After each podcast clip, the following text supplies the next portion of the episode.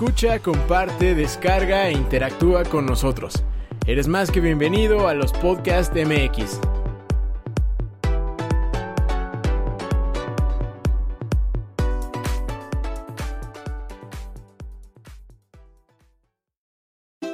Ya es jueves.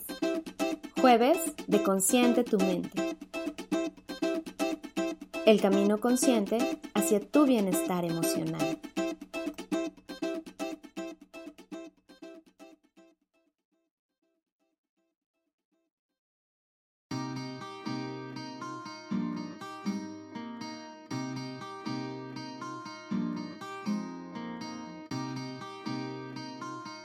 Bienvenidos a Consciente tu Mente. Yo soy Ana Paula Martínez y estaré contigo en este espacio en donde abordaremos temas que nos lleven a construir juntos un aprendizaje encaminado hacia el bienestar emocional. Quédate conmigo. Comenzamos.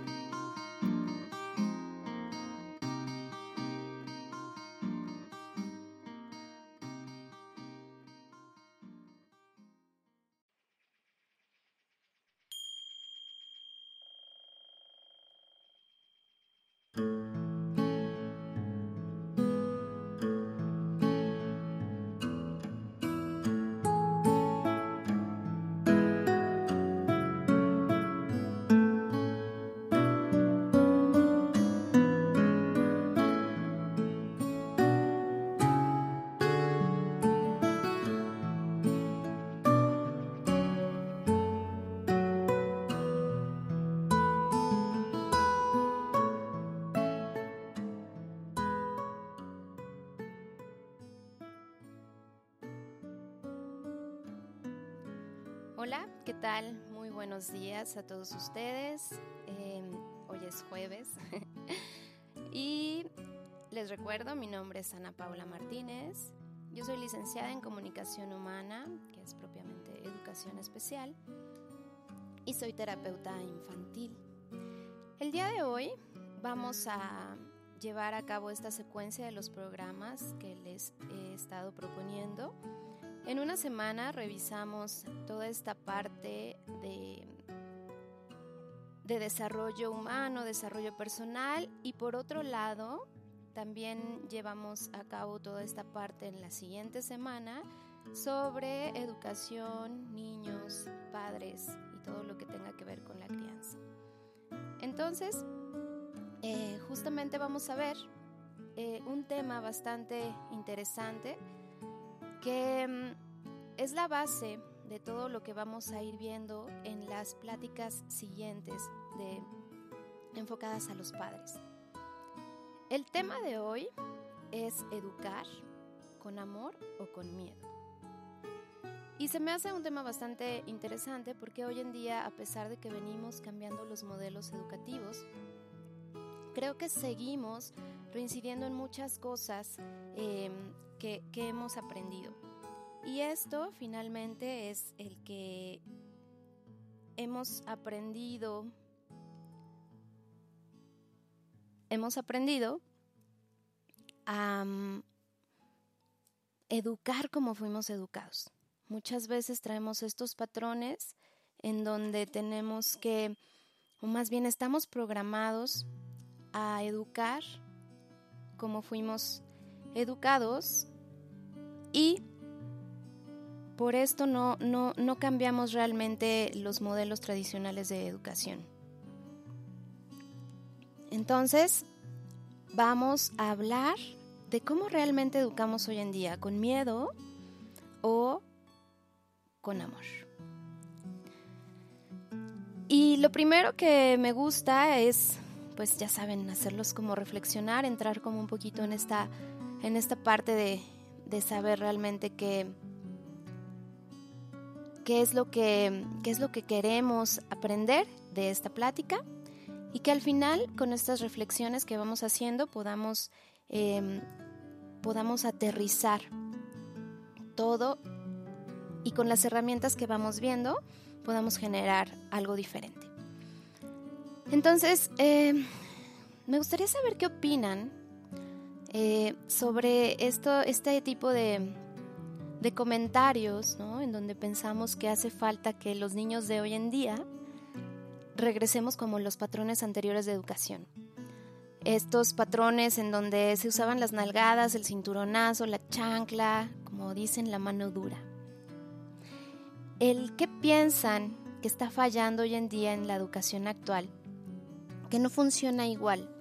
No funciona igual respecto a los resultados que vemos con los niños, ¿no? Hoy creo que vemos niños más descontrolados, niños con menos límites, niños que respetan menos a la autoridad, niños que, que no saben esperar, que no saben llevar a cabo las reglas que se les, que se les imponen de alguna manera de acuerdo a las reglas sociales o, o de diversos lugares o contextos.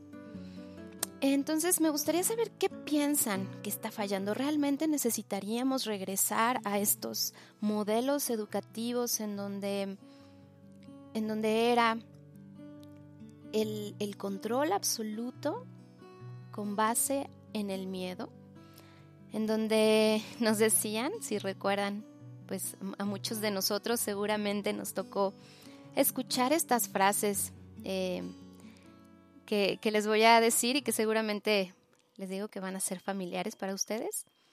Si te portabas mal, si estabas como en algún berrinche o en alguna situación que no fuera como la correcta o la adecuada, eh, nos solían decir como el de, mira, el policía te está viendo y el policía se lleva a los niños que no se portan bien, entonces si no te portas bien te va a llevar.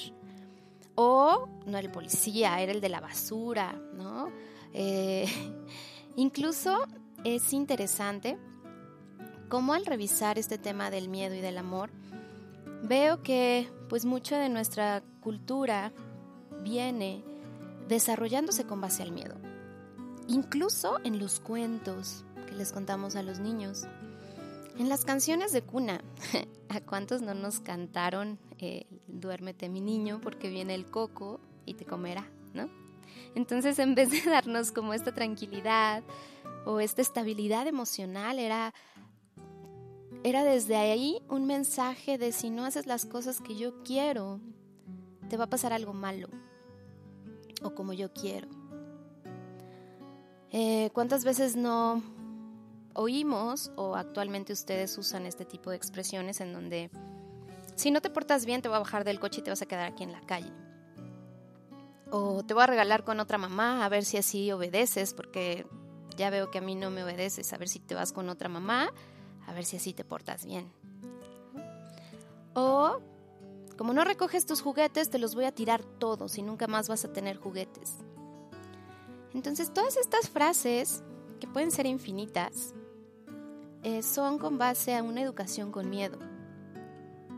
¿Cuántas frases ustedes no han dicho actualmente con sus hijos o alumnos? Este programa les recuerdo que también a los maestros, terapeutas, nos, nos incluye mucho toda esta parte de la educación de los niños. Entonces es importante que, compartamos esta información para todas las personas que tenemos contacto directo con niños y tenemos esta, pues esta responsabilidad en la educación también de ellos. Entonces, ¿cuántas frases no han oído de este tipo? Y como verán o como podrán reflexionar, mucho de esto es, es el invocar al miedo para que entonces los niños quieran obedecer, quieran hacer caso y se comporten. Y vamos a hablar del miedo. ¿Qué es el miedo? Desde la definición, pues el miedo es una emoción de las más básicas del ser humano. Es una emoción que cumple con un papel fundamental, tiene una razón de ser y es importante. El miedo cumple con la supervivencia. El miedo nos ayuda a sobrevivir. El miedo es importante porque si no hubiera miedo, si no tuviéramos miedo en nuestras vidas, tal vez viviríamos de forma tan temeraria, sin medir riesgos, que entonces estaría presente constantemente el peligro en nuestras vidas e incluso podría atentar de manera significativa e importante en ella. Entonces, revisando esto, podemos ver que el miedo tiene una utilidad muy importante en nuestra vida. Y esta utilidad es el sobrevivir, el estar alertas, el estar al pendiente de lo que está pasando y tratar de anticipar el que pueda suceder para que entonces mis conductas se regulen, me frene. El gran problema que veo en esta parte de la educación con el miedo es que utilizamos el miedo o se llega a utilizar en todo momento, cuando no necesariamente tenemos que enseñarles a nuestros hijos a sobrevivir o a que todo está mal o que están en riesgo su integridad y su vida. Y a pesar de esto, lo usamos, lo usamos. Es como nuestra primera estrategia y nuestra primera herramienta al educar. ¿Por qué? Porque creemos que si el niño se espanta, entonces va a querer hacernos caso. Y esa es nuestra manera de controlar lo que no queremos que haga.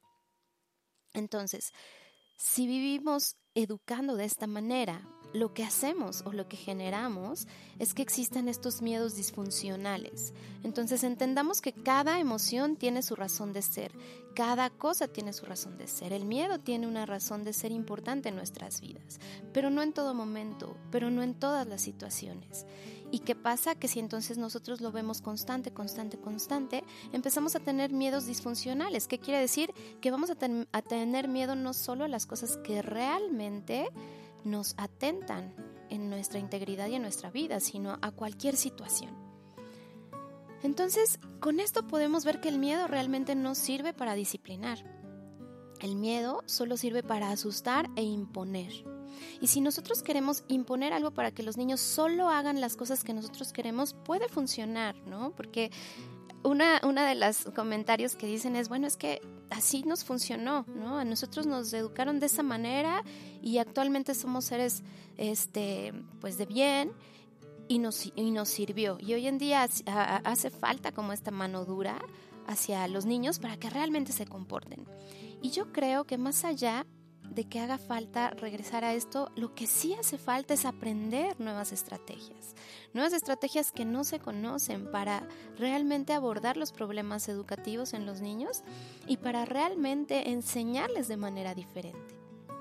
Entonces, si el miedo impone, no es aprendizaje y lo que nosotros tenemos que hacer en esta caminata de la educación, acompañando a nuestros hijos, a nuestros alumnos, a los niños que nos rodean, es enseñarles. ¿Recuerdan?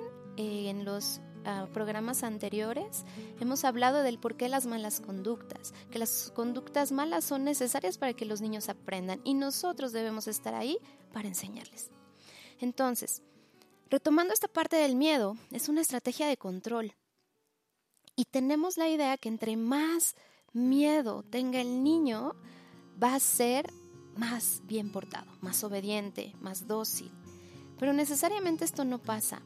Esto depende también mucho del temperamento de cada niño.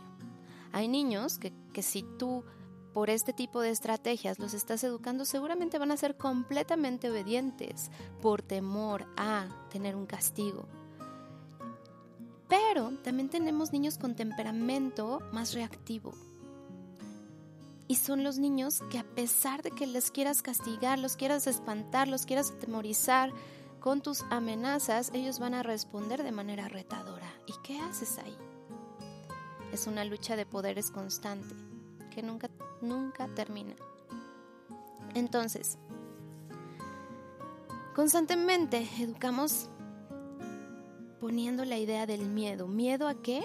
Miedo a perder el amor, ¿no? Por ejemplo, decimos, yo no quiero hijos mal portados. Yo no te voy a querer si haces eso. Porque yo solo quiero a los niños que me obedecen. Entonces, lo que les estamos diciendo es solamente si haces lo que yo quiero te voy a querer. Y si no vas a perder mi amor, imagínense qué mensaje. Pero el más grande de los miedos es el miedo hacia el abandono estos miedos que constantemente, eh, como les he dicho, utilizamos como, a ver, te voy a dejar en la calle si no te callas, o te voy a dejar aquí para que realmente entonces llores, este, te voy a dejar solo. Todo lo que tenga que ver con un mensaje de fondo que sea el abandono es el mayor de los miedos para un niño e incluso para nosotros como adultos. Hoy en día tenemos técnicas más em, sutiles. Pero si nos damos cuenta y si analizamos un poquito más a fondo también estas técnicas, son con base al miedo. ¿De qué les hablo? Comúnmente usamos en la educación la recompensa y el castigo. Entonces, la recompensa es el si haces algo bien te voy a dar un dulce, si haces tu tarea te voy a premiar con esto. Y el castigo, ah, bueno, pero si no la haces, entonces no vas a poder jugar, no vas a poder salir con tus amigos, no vas a poder este, jugar tus videojuegos, no vas a poder tener tus juguetes. Y entonces el castigo es una manera sutil o más sutil de usar el miedo, aunque no estamos golpeándolos físicamente, no los estamos agrediendo, estamos haciendo que ellos sientan que si no hacen lo que queremos, entonces van a perder algo, van a perder una recompensa o algo que, les sea de su interés. Entonces, la investigación y, constantes em, investigaciones han mostrado que la educación basada en el miedo incluso incrementa las conductas que los padres tratan de eliminar. O sea, si yo quiero eliminar esta conducta porque la está presentando constantemente, a través del el miedo yo voy a tratar de que el niño se comporte y a veces en vez de que se comporte sale todo lo contrario. La conducta prevalece, prevalece, prevalece.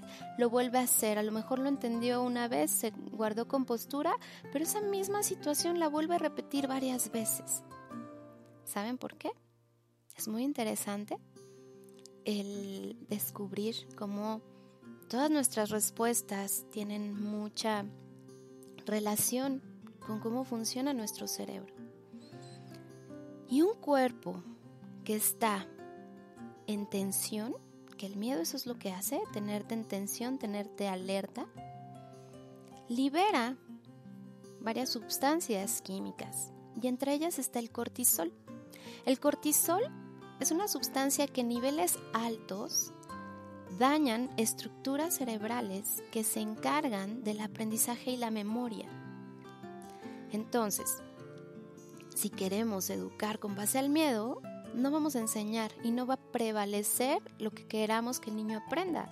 ¿Por qué? Porque ni siquiera tiene la memoria o tiene la, preparado toda esta parte de, su conciencia, de su lóbulo frontal, que es el de donde se lleva el aprendizaje, para que realmente aprenda cómo debe comportarse o qué es lo que debe hacer en esas situaciones. Y por eso los niños constantemente, si les preguntas, ¿por qué hiciste eso? Pues no sé. ¿O qué tenías que hacer? No me acuerdo.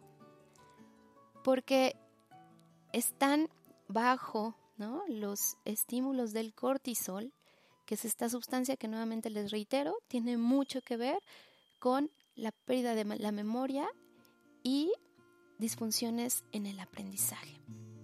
Entonces, si somos maestros, con más razón tenemos que aplicar todo esto. Si los educamos con el de, a ver, y si no lo haces bien, los voy a mandar a la dirección y entonces van a hacer esto y los voy a castigar y en el recreo y, y les gritamos y hacemos cosas para que les dé miedo y quieran hacer sus tareas, entonces seguramente vamos a tener alumnos distraídos, alumnos que no aprenden, que se les olvidan las cosas porque justamente esta parte de, la bioquímica cerebral no favorece. El miedo lo que nos dice es el mensaje de no eres lo suficientemente bueno para hacer esto. Entonces, ¿por qué no educar con miedo? ¿Cuáles son las secuelas? A lo mejor de momento nos sirve, nos sirve para que el niño se mantenga este, sentado, se mantenga callado, guarde compostura. Pero ¿cuáles son las secuelas a largo plazo?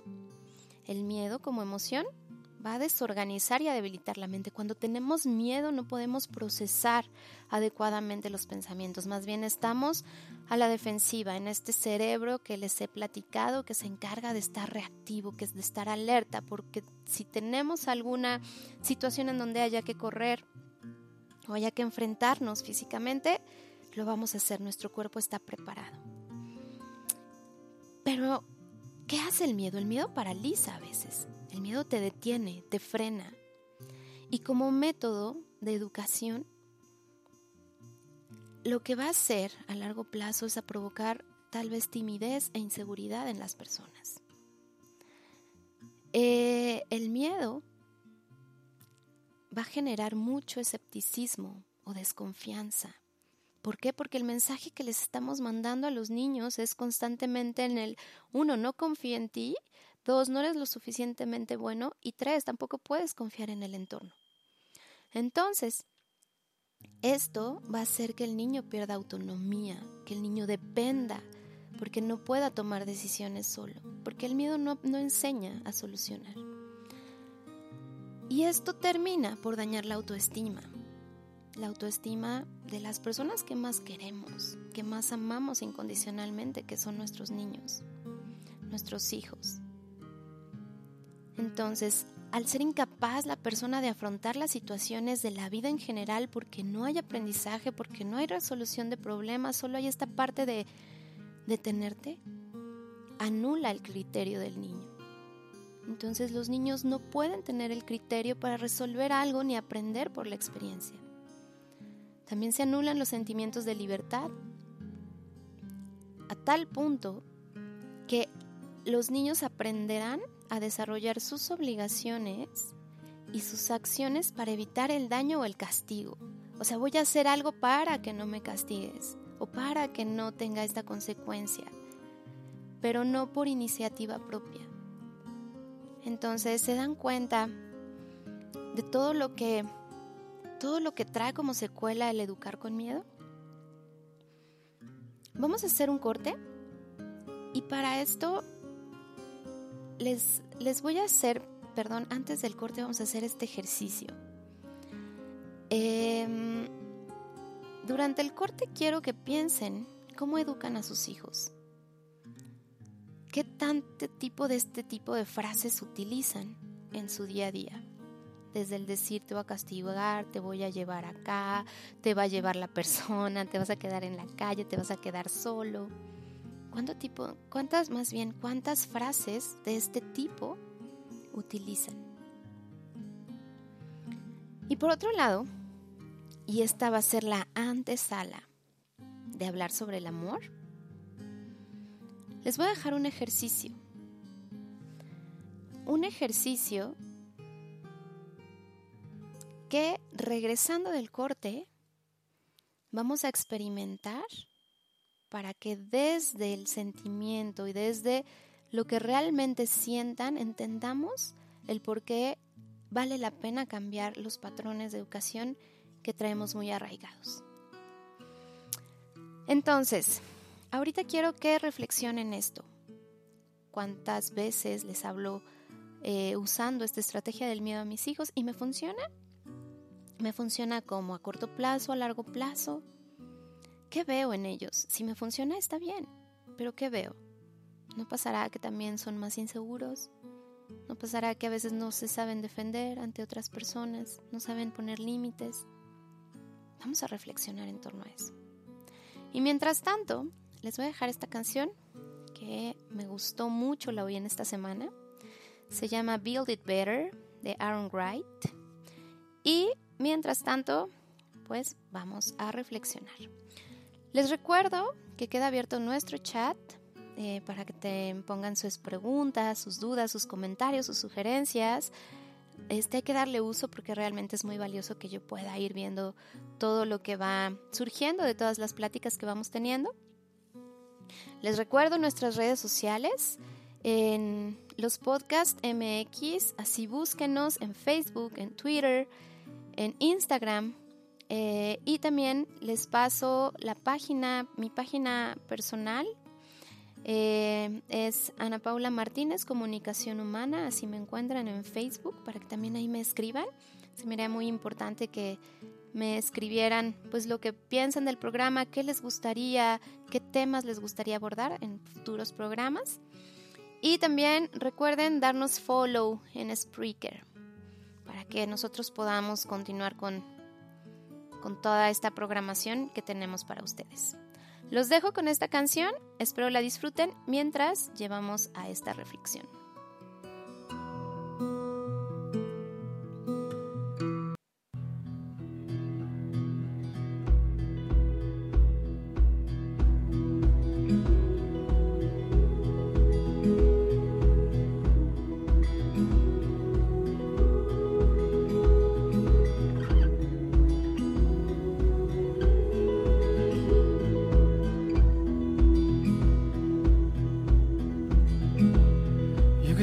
See where the water was.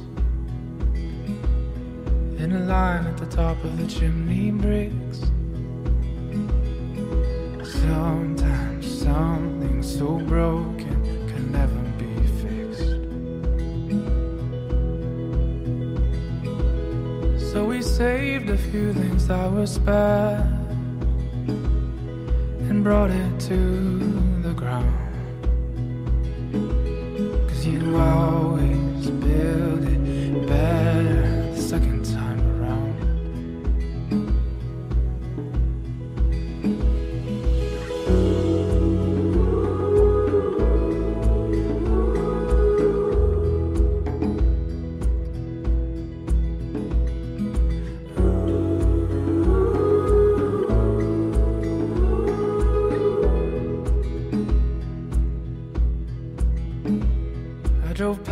Place where we used to live. Where you said you never wanted kids.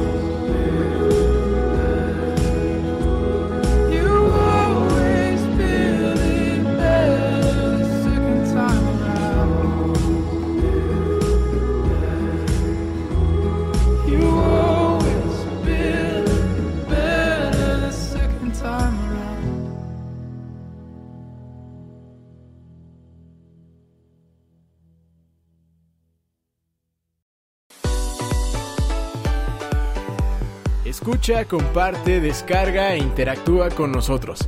Eres más que bienvenido a los Podcast MX.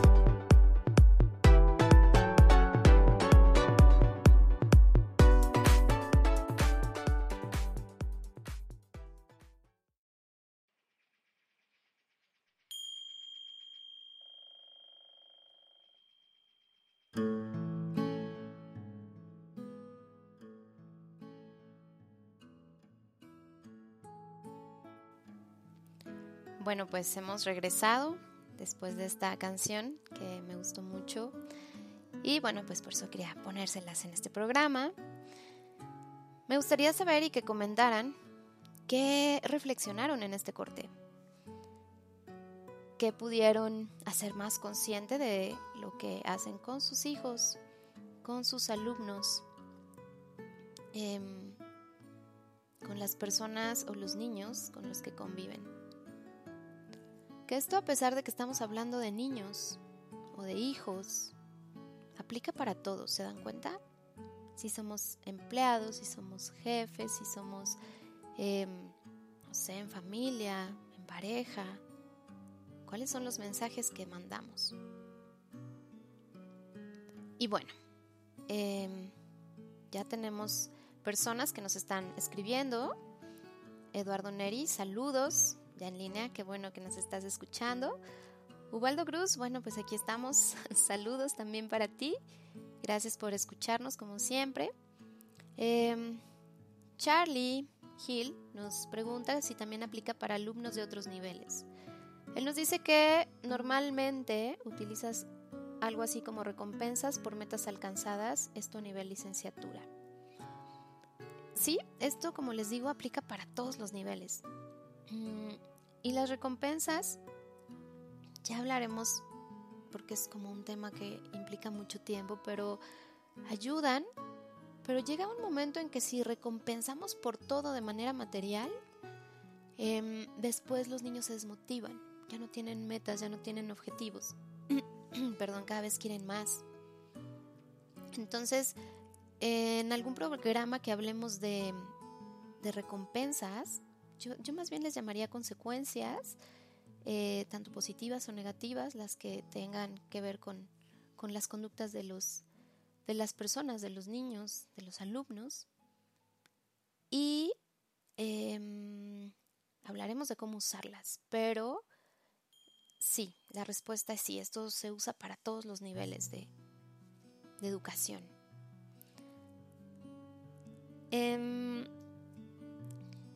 entonces, vamos a continuar con este ejercicio o esta reflexión eh, que ahora tenemos o tendremos como antesala para hablar del amor, del por qué educar con amor. ¿Y qué es? Porque a veces se confunde.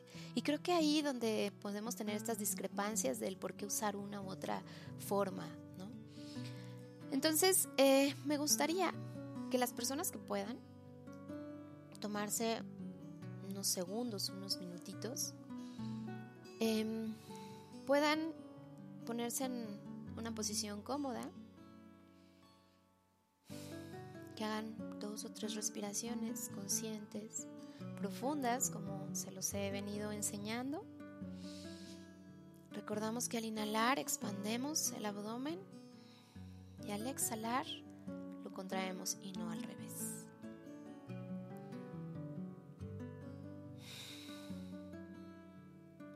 Recuerden que la respiración lo que nos hace es centrarnos, tratar de centrarnos en el aquí y en el ahora y poder enfocarnos en lo que realmente quiero que visualicen.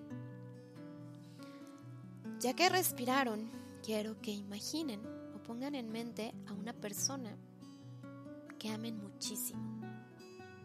Puede ser una persona que está presente físicamente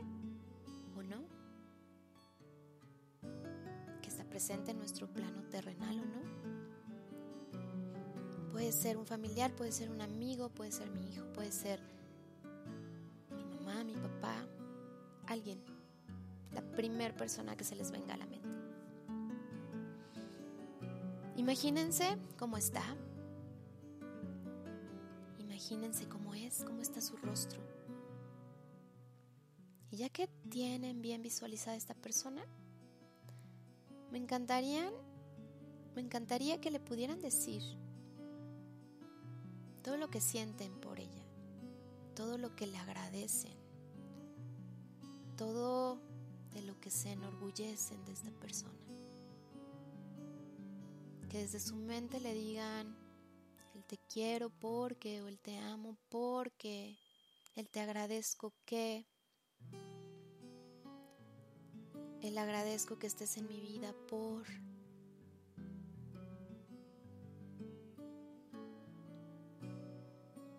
Y que así, con esta respiración profunda, consciente, le digan a esta persona todo lo que sienten por ella. Siento admiración, siento respeto, siento amor, siento gratitud.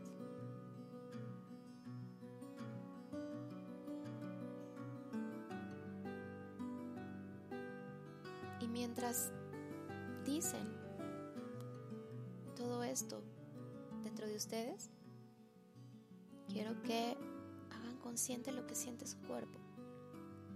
Al decirlo, ¿está tenso? ¿Está relajado? ¿Cómo está su rostro? ¿Está tenso? ¿O incluso sonrió?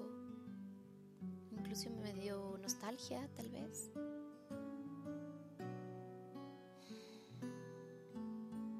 A imaginar que seguimos frente a esta persona y vamos a decirle un mensaje para despedirnos el día de hoy de ella. El último gracias. Lo que ustedes quieran. Lo que realmente nazca.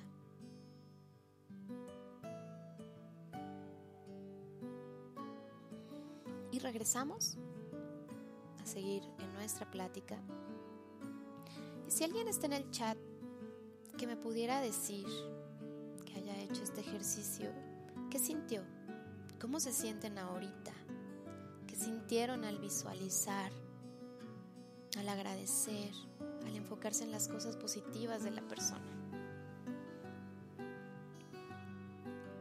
¿Qué pasó? ¿Y cómo están ahora? Este ejercicio lo quise hacer para dar justamente la antesala del hablar del amor. Mientras esperaré sus comentarios en el chat, ¿va? Para que podamos interactuar un poquito más. Pero entonces, ¿qué es el amor? El amor, como tal, como definición, como definición de diccionario que encontré, porque si nos vamos a la parte este, filosófica, este, habría como muchísimas definiciones, ¿no? Pero como tal es un sentimiento de vivo afecto e inclinación hacia una persona o cosa, escuchen la definición, a la que se le desea todo lo bueno, que es justo lo que, lo que acabamos de hacer. Desearle todo lo bueno, agradecer todo lo bueno. Eh, y entonces, por definición, vean qué diferente sería educar desde esta base que desde el miedo. Entonces, el amor es uno de los valores más importantes sin duda y una, uno de los valores que hoy en día tenemos que rescatar. Es esa fuerza que nos impulsa a hacer las cosas, es esa fuerza que nos hace ser mejor. Desde el amor en todas sus dimensiones. El amor a uno mismo, el amor a la familia, el amor fraternal, el amor de pareja. ¿Y qué pasa? Así como les contaba, ¿no? Que cuando estamos tensos, cuando eh, vivimos en constante temor o miedo, que entonces se, se segrega este, esta sustancia que es el cortisol. Por lo contrario, cuando nosotros nos sentimos en esta confianza, en esta armonía, que seguramente es, es el sentimiento que ustedes experimentaron ahorita al hacer el ejercicio que hicimos, eh, es porque con el amor se segregan también distintos neurotransmisores. La oxitocina, la dopamina, la serotonina, varios otros. Pero estos, fíjense qué importantes son. La oxitocina está relacionada con crear lazos afectivos. Esta se estimula mucho por el tacto, por los abrazos. Por eso a veces oímos decir que, que los abrazos tienen un poder muy grande, ¿no? Em, de hecho, eh, investigando un poquito más, un abrazo que puede eh, realmente estimular eh, la producción de estos neurotransmisores, al menos debe de durar unos 8 segundos. Y a veces, bueno, ya no nos abrazamos tanto, ¿no? Por otro lado, la, más bien, la oxitocina también hace que la producción de cortisol o el cortisol en sangre se reduzca. Es como un antagónico. Entonces, ayuda a disminuir la producción del que nos hace perder la memoria, del que no nos deja aprender, del que no nos deja enfocar. Por otro lado, se segrega dopamina. La dopamina regula el sueño, regula los procesos atencionales, la memoria, la motivación y el aprendizaje. Entonces, si queremos que los niños aprendan de sus errores, aprendan realmente a, comportarse, aprendan las reglas, aprendan eh, en la escuela, este tipo de neurotransmisores van a hacer que se favorezca y que el cerebro esté preparado para poder realmente em, integrar todos los aprendizajes que queremos que los niños tengan. Y por otro lado está la serotonina. La serotonina también es un neurotransmisor que regula el estado de ánimo, así como los procesos cognitivos. Entonces, a grandes rasgos, el miedo no te deja aprender. El amor te predispone para aprender. Y realmente nada tiene más poder que el amor. El amor da el mensaje al cerebro de que estás a salvo, de que todo está bien y de que aquí está alguien para protegerte. ¿Se acuerdan que hemos hablado en programas anteriores sobre cómo dividimos el cerebro? Si no, bueno, pues les recuerdo que todos nuestros programas están ya en Spotify o eh, en los podcasts eh, MX a través de Spreaker pueden encontrarlos para que vayan escuchando todos y vayamos ensamblando todas las piezas del rompecabezas, que cada pieza la vamos dando en un programa diferente. Entonces, al recordar esta parte de cómo funciona el cerebro en estas tres eh, áreas fundamentales, el cerebro reptiliano, que es el que está a la defensiva, alerta, impulsivo, Posteriormente viene el sistema límbico, que es el cerebro emocional, y después viene la parte de la corteza cerebral, que es donde se aprende, donde puedo hacer las cosas diferentes. Entonces lo que hace el amor es apagar el switch de entrada del cerebro reptiliano, de que no tiene que estar alerta para, porque no está pasando algo que atente con su vida. Y también le da el mensaje al cerebro emocional de que es querido, de que todo está bien, y si apagamos o, si, o si les damos las respuestas a estos dos cerebros en, donde uno quiere saber si está a salvo y tú le dices sí, si estás a salvo, y el otro quiere decir, pero me quieren, me quieren, soy importante, también les dices sí, sí eres importante y te quiero. Entonces podemos tener acceso más directo al tercer nivel que es la parte racional. Em, y esto hará que el cerebro esté listo para aprender cualquier cosa. De acuerdo a la doctora Becky Bailey, que es de quien me inspiro mucho para todas estas pláticas, es de quien he leído demasiada literatura, tomado cursos, entrenamientos y demás, con el amor podemos obtener estos siguientes resultados. El amor lo que hace es dar seguridad y aumentar esa seguridad em, para que el niño pueda tener esta autoconfianza. Entonces, ¿Qué hacemos? En lugar de decir frases como no te acerques aquí porque te vas a lastimar, o no hagas esto porque entonces te van a regañar, o te voy a pegar, o te voy a... que eso sería el miedo. Qué diferente sería el decirle, quédate cerca de mí para que yo pueda cuidarte y asegurarme que estés bien. Entonces ahí el mensaje cambia completamente, se dan cuenta, en uno es, no te acerques porque si no te va a pasar algo malo. Y en otro yo le estoy diciendo también, no te acerques, solo que le estoy diciendo de forma asertiva, quédate cerca de mí, para que yo pueda cuidarte, le estoy dando seguridad, no temor. Y así yo pueda asegurarme de que todo está bien. Entonces le estoy dando al niño esta seguridad y le estoy enseñando a que tiene que estar en este momento cerca de mí. Por ejemplo, cuando vamos al súper, cuando salimos a la calle. Número dos, el amor busca lo mejor en la gente y en las situaciones. Eh, tiene mucho que ver con la, práctica que hicimos ahorita también. Y bueno, como ejemplo, eh, si mi hijo, mi alumno, está haciendo la tarea, eh, y el día de ayer ya le había explicado el proceso de las sumas y hoy no se acuerda, en vez de decirle, ay, no es posible que no te acuerdes, a ver, no, no, se me hace que te estás haciendo. Si no te acuerdas, entonces no vas a tener este eh, el iPad al rato, no vas a poder hacer tus juegos, no te voy a castigar.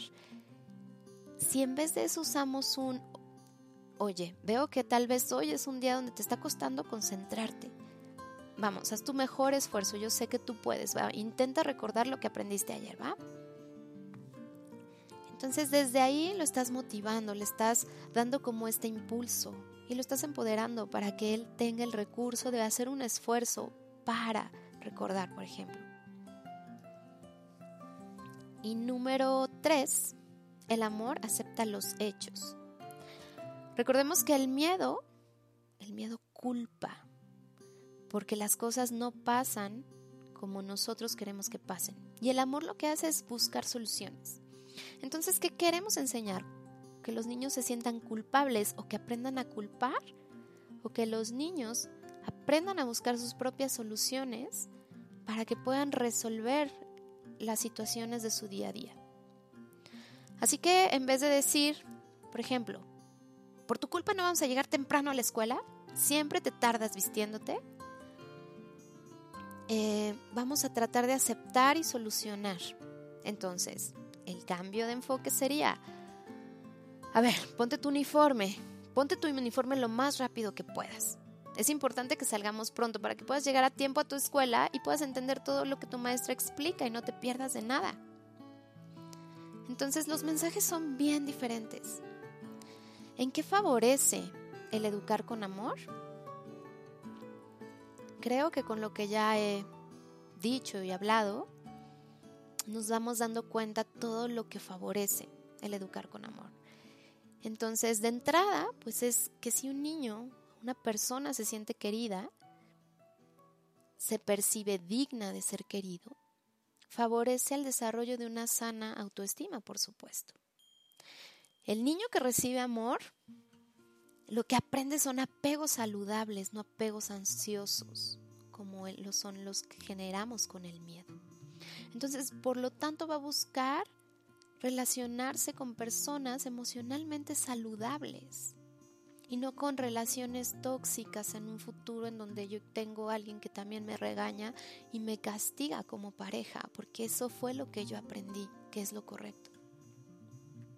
Entonces, es muy importante considerar que lo que estamos estableciendo ahorita con nuestros hijos, con nuestros niños, va a ser gran parte de los esquemas que tendrán construidos para su futuro.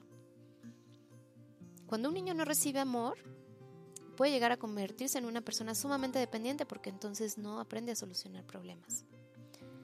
Y va a necesitar como demasiadas muestras de afecto porque el cerebro emocional no está cubriendo su necesidad de sentirse querido o importante.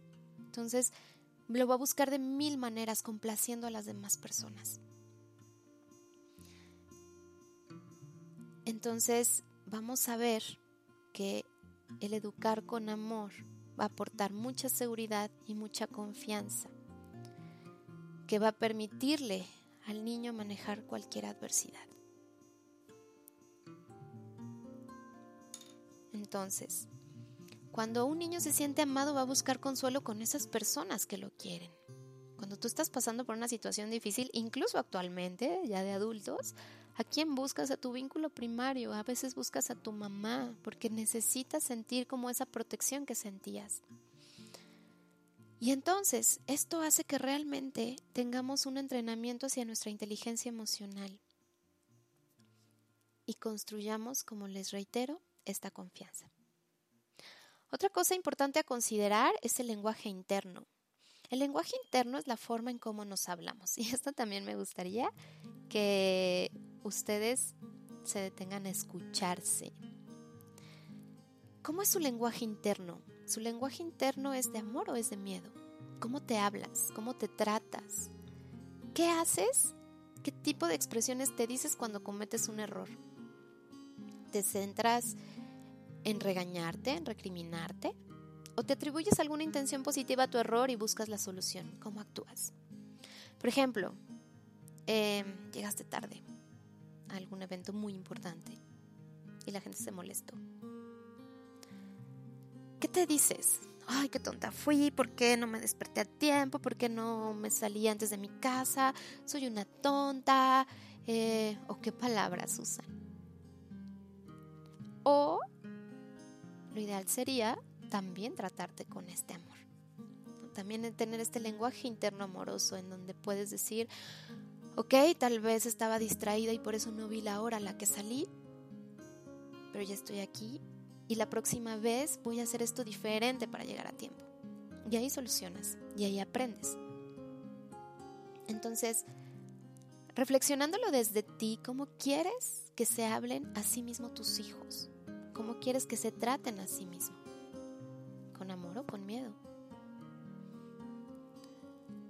Entonces, educar con amor, y esto es con lo que quiero terminar y cerrar el programa, no es sinónimo de malcriar. Creo que por eso el día de eh, hoy en día la gente dice, no, pues es que nos, este, ahora los niños necesitan como la chancla, como lo usaban nuestros papás, el cinturonazo que sí funcionaba. Yo creo que les reitero, lo que necesitamos es realmente aprender nuevas estrategias, no dejar así como de, ah, yo creo que esto va a funcionar. No, hay mucha información y para eso están este tipo de programas y muchos otros más.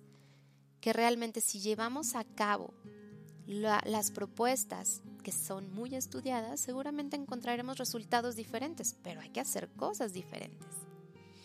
Entonces, creo que al confundir que el amor puede ser sinónimo de malcriar,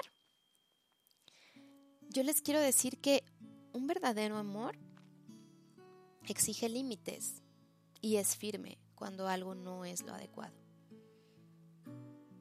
Un verdadero amor enseña y no busca salvar, no busca resolver, ¿Qué es lo que pasa hoy en día? Pensamos que entonces amar es amar, incondicionalmente a nuestros hijos. Entonces, si están pasando por una situación de pérdida, se les rompió un juguete que les encantaba, entonces voy, no, no llores, no llores, no llores, vamos a la juguetería y te compro otro. Se les cayó un dulce que les sacas de comprar o el helado que les sacas de comprar. No, ahorita te compro otro, no pasa nada, no pasa nada, no pasa nada. Entonces, les resuelves. Y eso realmente no es amar. El amor es acompañarlos en sus emociones, es que el dejarlos experimentar también la pérdida. Es el dejar que, que, a lo mejor si perdieron algo, se les rompió algo, tirar algo, no se los vas a reponer. Les vas a decir, lamento que pasó esto. Sé que te duele, sé que estás triste porque pasó esto, pero la próxima vez tienes que centrarte en cuidar tus cosas. Entonces, fíjense cómo es muy diferente este abordaje en donde tú lo estás acompañando, sí, pero no le estás solucionando, no. ¿Lo estás haciendo responsable? Sí. ¿Le estás enseñando a que de sus conductas tienen consecuencias? Sí. ¿Lo estás acompañando también?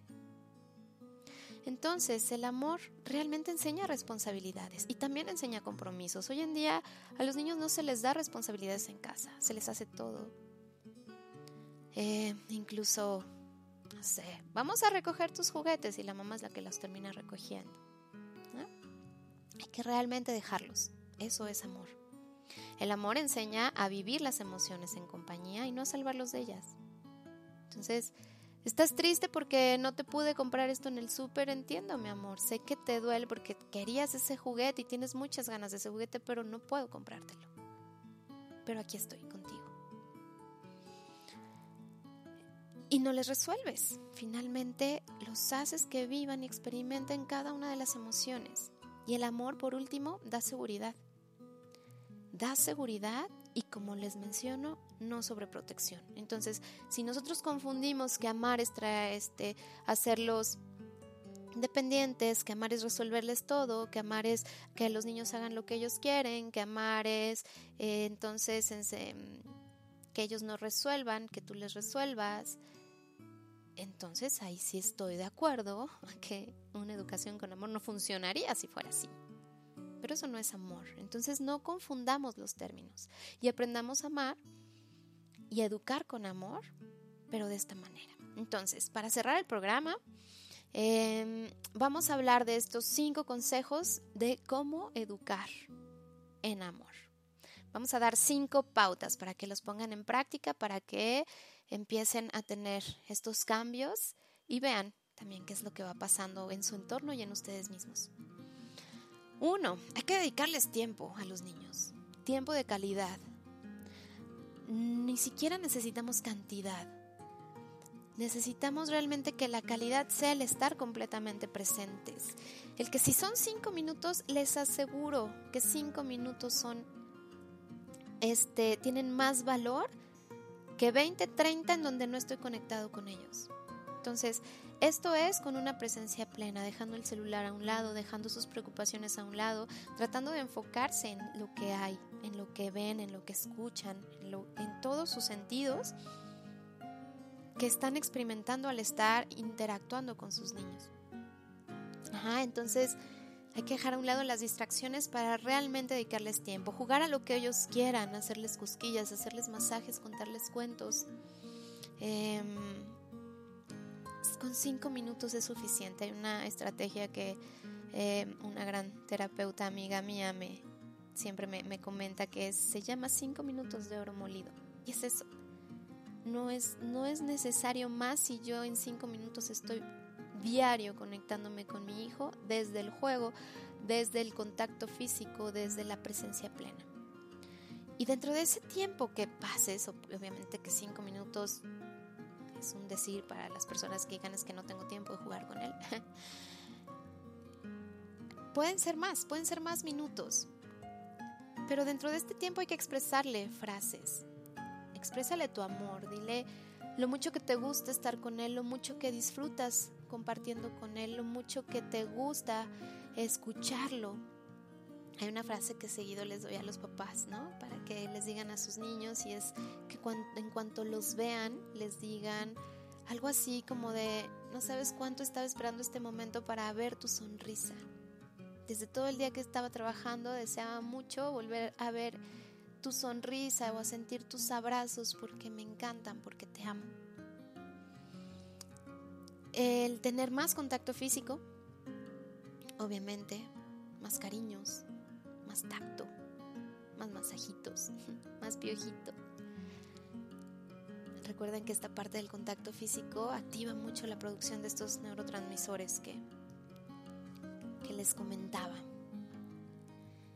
Y estos tres primeros eh, tips del de nuestro top 5 es dedicarles tiempo, expresarles el amor que sientes por ellos y tener más contacto físico dentro de actividades de juego. Eso es una conexión. Y una conexión emocional va a generar cooperación. Un niño que está conectado seguramente va a cooperar contigo más porque está conectado contigo, porque siente que tú le correspondes que tú estás ahí para cuando lo necesita y él seguramente va a querer también estar ahí para ti cuando tú lo necesites. Entonces, ya que tenemos estas tres partes, el cuarto punto sería el ser más empáticos. El a lo mejor darles un poquito más de reconocimiento al entiendo que estás triste porque pasó esto, entiendo que estás enojado porque no pudiste comer lo que querías, pero, a pesar de que te entiendo, las cosas no van a cambiar.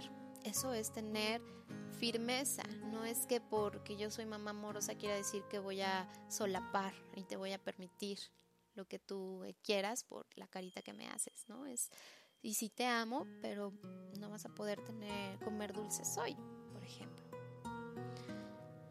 Entonces, el ser más empáticos también nos va a llegar, llevar a que sigamos muy conectados con ellos. Y recuerden, cuando digan algo, cuando quieran que se haga algo, simplemente con una voz asertiva, que eso también ya lo hemos hablado en el programa pasado de asertividad, hay que decirles las cosas que queremos. Eh, hay que recordarles cuáles pueden ser las consecuencias de sus decisiones, qué va a pasar si eligen no hacer la tarea a tiempo, qué va a pasar si eligen no comer toda su comida, qué va a pasar si eligen. Pero es muy diferente a que ellos tengan esa responsabilidad de elegir a que entonces tú de entrada ya les digas, te voy a castigar si no comes, te voy a castigar si no haces tu tarea. Hay que hacerlos responsables. Y justamente la próxima semana, más bien, la próxima semana que toque la parte de, niños y de crianza, que sería en, en 15 días, Em, vamos a hablar de cómo aplicamos la asertividad en los niños, cómo vamos a usar el lenguaje para que ellos realmente entiendan lo que les estoy diciendo y sea más probable que me hagan caso, me pongan atención y sigan las instrucciones o las cosas que yo les pido. Entonces, bueno, pues espero que hayan tenido nueva información, que todo lo que hayamos revisado sea de utilidad, que podamos seguir transmitiendo estos mensajes, compartirlo. les encargo mucho que si les gusta este programa, lo puedan compartir con las personas que consideren sus familiares, amigos, pareja, para que todos podamos estar como en la misma frecuencia y entendamos el por qué los cambios que se van proponiendo realmente van hacia enfocados a mejorar nuestra sociedad. Los dejo con esta frase de Amado Nervo que me gustó mucho. El amor hace milagros, porque él mismo ya es un milagro. Que tengan muy bonito jueves. Los voy a dejar con una canción que va muy ad hoc al tema de hoy. Eh, antes de eso, vamos a leer nuestro último mensaje que nos llegó de Van. Hola Pau, saludos de tus mejores programas. Es vital la información que nos compartes en torno al tema. Hoy me queda más claro que el amor hacia los hijos crea puentes y bases sólidas para el futuro de ellos. Gracias por ilustrar la difícil labor que es ser papás. Te agradezco mucho, Van, mucho, mucho todo tu, tu retroalimentación, todo lo que justamente platicamos el día de ayer. Eh, y de verdad, el, que yo les comparta esto es el simplemente eh, por el simple hecho de seguir creciendo. Creo que todos yo aprendo cada día y tengo que recordarme lo que aprendo cada día, ¿no? Pero creo que juntos y con este tipo de interacciones podemos estar más informados y realmente dándole peso y valor a lo que lo tiene. Les agradezco mucho a toda la audiencia. Eh, ahora sí les digo que la canción que elegí para cerrar el programa del día de hoy es la de Love is in the Air de John Paul Young. Y antes de irnos a esta canción y despedirnos de este programa, eh, les recuerdo nuestras redes sociales, los podcast MX en Facebook, Twitter, Instagram. Les recuerdo que nos den follow o nos sigan en Spreaker.com. y no se pierdan de toda nuestra programación de los podcasts MX. Estamos con muchos, muchos programas. Eh, y ah, lo que les quería pedir. En la página de Facebook, ya sea de los podcasts MX o en, la mía de Ana Paula Martínez, Comunicación Humana, em, mándenme mensajes para saber tanto de qué les va pareciendo los programas como qué temas les gustaría que tocáramos y así podemos ir enriqueciendo todo, todo este, pues estos, estos programas para que tengamos la información que nos ayude realmente a seguir adelante. Les mando un gran abrazo, los dejo con esta canción y te mando saludos Adri, ya casi me iba, pero eh, gracias por compartir tu experiencia, nos dice Adri y le encantó el tema. Cuídense mucho, que tengan un muy bonito jueves y disfruten esta canción mientras piensan todo lo que platicamos hoy. Chao.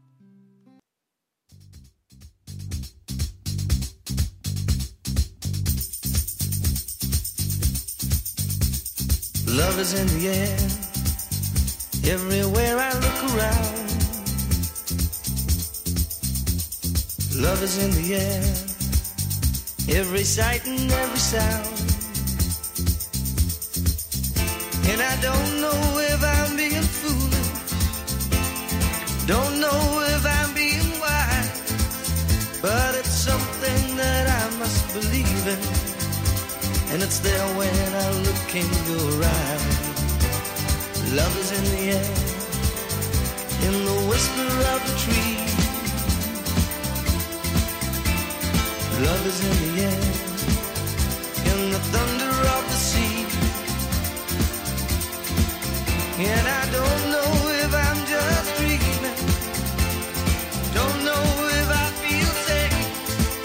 But it's something that I must believe in.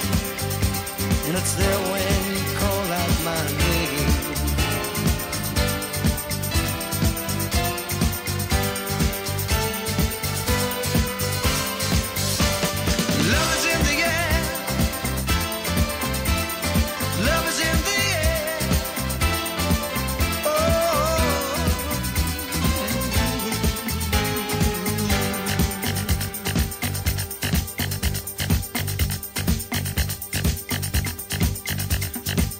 in the air, in the rising of the sun. Love is in the air, when the day is nearly done.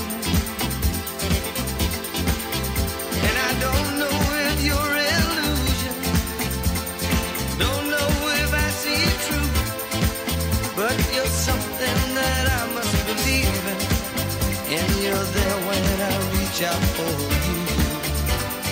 Love is in the air, everywhere I look around. Love is in the air, every sight and every sound.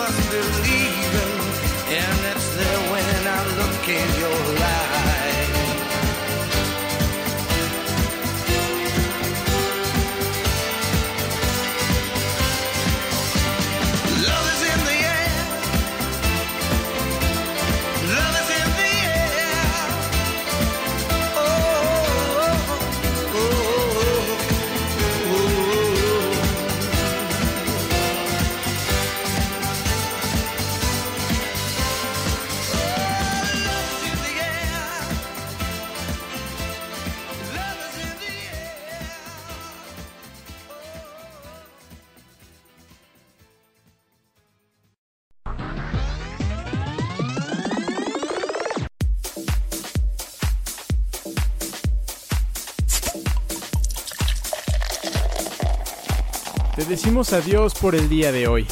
Te esperamos pronto, aquí, en los Podcast MX.